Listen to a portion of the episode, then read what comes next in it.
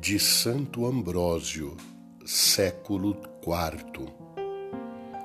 Inês sofreu martírio com doze anos de idade.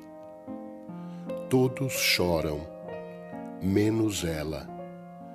Muitos se admiram de vê-la entregar tão generosamente a vida que ainda não começara a gozar, como se já tivesse vivido plenamente.